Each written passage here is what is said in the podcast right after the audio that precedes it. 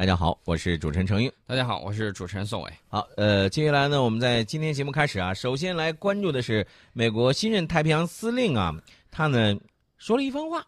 这个结果说完这番话之后了呢，呃，大家呢也可以想一想啊，他这说这话什么意思？他说了，他说什么呢？宋老师？呃，他说如果再不增兵，美国在亚太已经顶不住了。哎呦呵，这个让大家呃有点啼笑皆非啊。还有之前大家记得不记得，已经跑到澳大利亚去上任那个啊，卡里斯，前太平洋舰队那个，对，是吧？那个司令，他其实说明了几个问题呢。第一啊，我记得国内原来的时候有人说，哎呀，人家都跑到哪哪哪去了，然后在南海如何如何。结果呢？哈里呃，不是这个哈里斯，哈里斯已经走了。这个戴文森海军上将一上任就说：“嗯，中国已经能够有效控制南海，并且可以向亚太在整个亚太地区，就是向美国啊，在整个亚太地区的军事存在发起挑战。这一方面呢，是对我们实力的一种描述；另外一方面呢，大家也要注意，这个美国一方面是要兵，要兵其实约等于要钱啊。美国有一个二零一八版的国防战略。”要加强美国在印太地区的战备状况。他说，这些行动是为了确保提高部署在西太平洋地区的部队的持续战备状况，以跟上中国快速现代化的脚步。呃，这个新任的美国太平洋司令啊，他的这一番话，我相信很多很多的朋友听完之后又觉得，这这是又变着花样，这个美国又变着花样向这个美国国会要钱了吧？呃，我觉得是有这方面的考虑在里头。另外一方面，大家也要注意，人家不光是要钱，而且确确实实要拿出来拿得出手的东西来应对。然后呢，他一方面他说，新的国防战略在强调亚太地区的战略环境之下，美军发展和部署有能力抵抗中国在这一地区扩大影响的军力很有必要。嗯，这是要扩大军力，就是刚才你说的要兵、要钱、要人。啊，他还认为，目前中国在南中国海的部署表明，呃，中国正在有步骤、深思熟虑地推动“一带一路”战略。这点我要强调一下啊，他说的这个说法是不对的。我们现在的这个说法叫“一带一路”倡议。呃，大家，我们给大家一个好的倡议，然后大家如果愿意积极响应的，你可以积极响应，是吧？而不是他之前说的这个战略或者什么之类的。那么另外一点呢，也就是美国说明自己的这个东西。呃，他具体在说的就是太平洋司令部任务区之内，在情报监视还有侦察方面的需求只有百分之二十五得到满足。呃，但是呢，有记者就问他了，说：“那你评估一下侦察情报方面不足的细节，能不能说一下？”他说：“这这这个我不说啊，比如说缺什么啊，他不说，他说的是这个短缺是确凿的啊，就肯定是有。嗯，但是呢，这个亚太司令部已经在提交参联会的报告里头重点强调了这个问题，具体是啥我不说。”啊，是这么一个情况，无可奉告啊。对，另外呢，他还认为美军要呃一种新的这个弹药，这个我比较关注啊。他说要一一种融合远程高速致命性以及生存性和精确性的弹药。嗯，而且说这种导弹呢，需要装备在战舰、潜艇、巡逻飞机以及陆基飞机，比如说轰炸机和战斗机之上。我在想这个东西，你说的是高超音速武器？我也在想是不是这种东西，但是他说到这种导弹啊，又是一种弹药，嗯嗯，还还真的有可能啊，因为他那个高超音速武器里头最先亮相的其实就是高超音速的那个巡航导弹。对，呃，另外一点呢，还有这个，他觉得现在中国的这个五代机发展太迅猛了，他觉得美军需要在数量上能够压倒对手的第五代战斗机，呃，F 二十二生产线已经关了。再说了，前几天，F 娘娘已经拍到地面上了。我们看到啊，因为这个飞行员开飞机的时候，那个起落架可能收的有点早，对，飞机还没有起飞，就平平的在这个啪拍那儿了。呃，不，呃，不光是拍那儿啊，它平平的在这个跑道上滑出去了一点五公里，这个也是很给力的。还好底下那个弹仓，因为有弹仓，然后把这个顶上呢给拖的比较，呃，不拖的比较远，但是这个机体部分呢。我昨天看了一张照片，大概可能就是 F 二十二那个发动机被滑，就是在地上滑行了一点五公里的那个发动机被磨得不像样。当然了，里头动作筒各种各样的这个情况也出来了。我看了之后，我觉得相对来说，它这个矢量喷口，呃，这个推力就是在进行矢量机动的时候，推力不足，或者说这个怎么说呢，效率不高。大概只有，据说是百分之六十到百分之八十吧，剩下的全都损失了。那么这个呢，从它的动作筒里头，你就可以看得出来，设计毕竟还是好多年前的，相对来说没有现在的这么好。呃，这是一点。另外有一点呢，就是我想说的，就是歼二零啊，还要这个加快自己的脚步啊。矢量发动机大家也看见了，然后新的这个发动机，未来歼二零 B 还有一系列的这种改型，我觉得应该快速的再多出一些，不然的话，人家都说了，想要加强五代机的这个数量，想在数量上压倒你，那说明质量上大家都差大差不差了。想在数量上压倒你，呃，在质量。也就是说，水平相同的这种前提之下，数量其实可以弥补质量上的这种不足。这是美国的这个想法，就是要加数量。加数量呢，我们看 F 二十二是不可能了，生产线已经关了好几年了。对，呃，当时人家说，哎呀，我生产线重新一弄，然后这个 F 二十二就跟下饺子一样弄出来。我说这个不可能啊，三五年之内不可能。你看美国国会评估了这个报告之后，从前年我开始说到今年两年的时间。生产线还是开不了，原因非常简单，就是你这个工人，光工人这一项你就做不到。这个实际上就是说什么呢？叫巧妇难为无米之炊。对，那么我们可以大致的判断，也就是说，未来一段时间歼二零可能遇到的更多的这种威胁是什么呢？一个是少量的 F 二十二，还有大部分应该是 F 三十五，啊，应该是这么一个情况。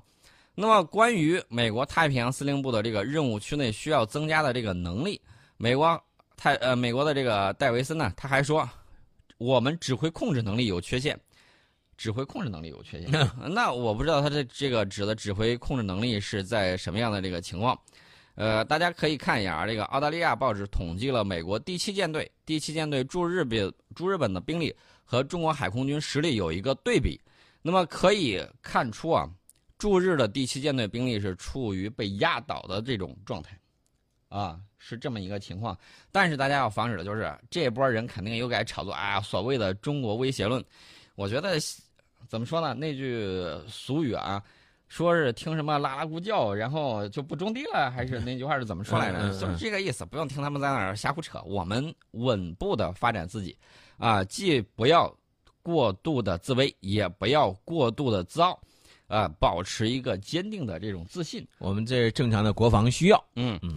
另外一方面呢，大家也看到战场上在出现很多新的武器。刚才我们提到这个高超音速的这个导弹，啊，这个东西确确实实很厉害。而且美国自己也说，这个比较符合太平洋司令部的这种军事需求，而且说这个能够开展更多的对抗空间。嗯。呃，他说，但是中国这块儿。发展的比美国是要快的，嗯啊，他说对手引入美国擅长而他们缺乏力量的这个方面，要把对手引入到这块儿，呃，我觉得这个话要商榷一下啊，原因非常的简单，这个这个发展的这个速度不是你张嘴上嘴皮儿一碰下嘴唇儿。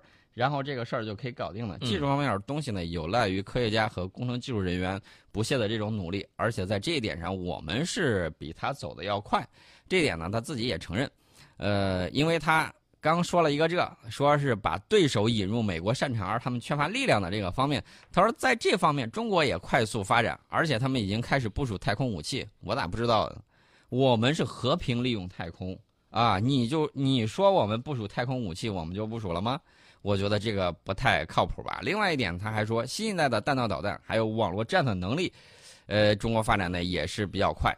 呃，这个戴维森他最担心的，你猜是什么？嗯，是后续部队。说我这些部队平时部署在美国本土，那么冲突情况之下呢，会被部署到太平洋战区的管辖范围之内。但是他说，这些部队人力不足，训练不足，装备也没到位。这跟说好的世界第一好像不太一样啊！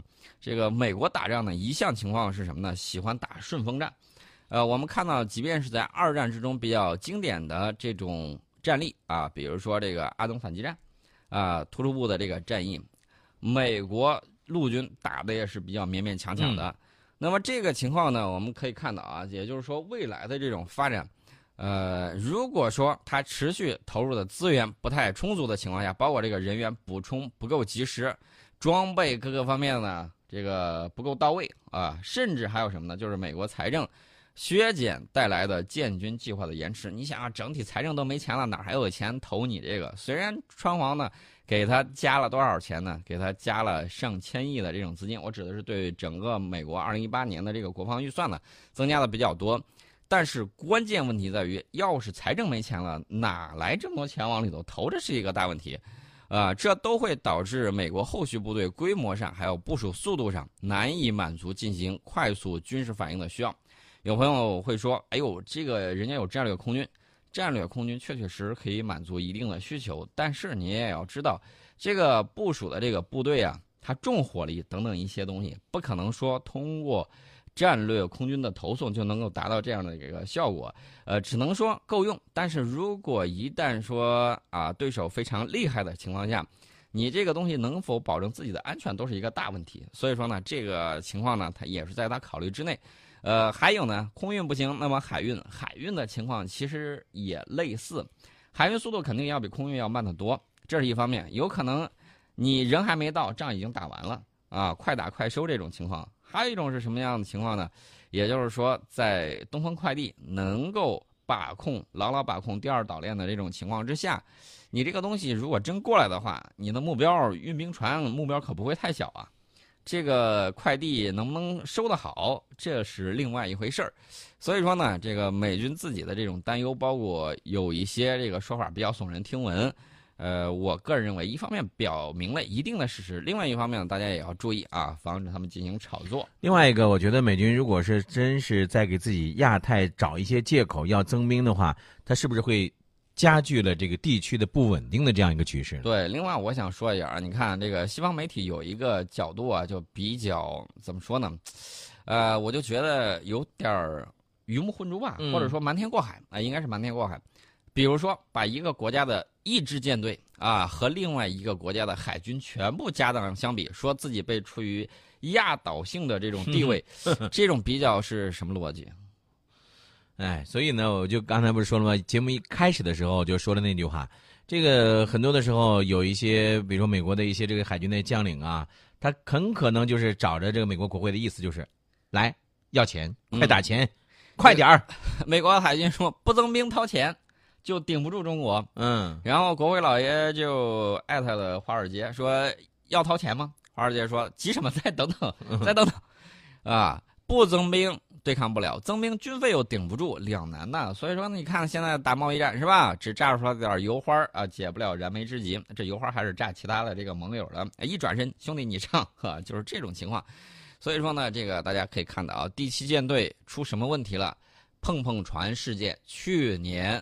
碰了有很多啊，然后碰了这个结果，有些是属于低级错误。对你比如说撞人家游轮啊，美国的那个撞人家游轮的啊，比如说这个还有正送厂维修的，正正送哪送送厂维修的结果又哐一下是吧？送厂维修的时候又撞了，对，把自己的这个又豁开了一个大口，这个我觉得都是对自己下手真狠，这个属于自己技术维护啊各个方面，对，现在已经呈现疲态了。大家可能会想，为啥？它就这么一点点，你就说它呈现疲态呢？嗯，原因非常的简单。如果说处在一个上升期，嗯，各项规章制度都很好，然后呢，责任心都比较呃到位，嗯，那么这种情况之下，很少会出现因为这种技术原因导致的这种故障啊，或者说这种低级错误应该避免发生，但是它接二连三的都发生了。我们可以看一看他们现在这个军纪啊是比较不能说是败坏吧，最起码是看看这个情况。不太如他鼎盛时期，你包括英国那个例子更典型了，开着核潜艇里头开 party，然后不光开 party，里头又有这个啊毒品，还有什么呢？还有这个啊这个这个不可言说之事，呃，甚至一上岸之后，有一波人跑去赌博去了，还有一波人留守的，最后又闹得不可开交。然后英国最后自己受不了了，派军官去把那边被举报的军官押送回去，这边船让另外的一拨人过来把他给开回去。嗯，核潜艇啊，居然都能出这事儿，大家去搜那个新闻，那我觉得简直是颜面不存。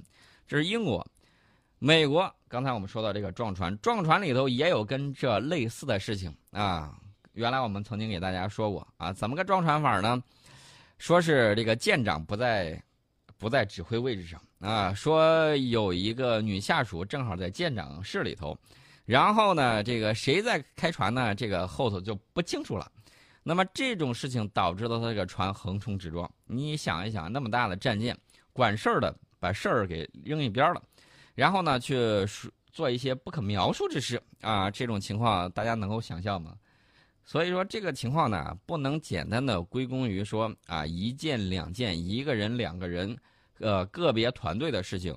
我觉得这应该是一种普遍现象啊，从这儿开始蔓延啊。所以说呢，这个未来。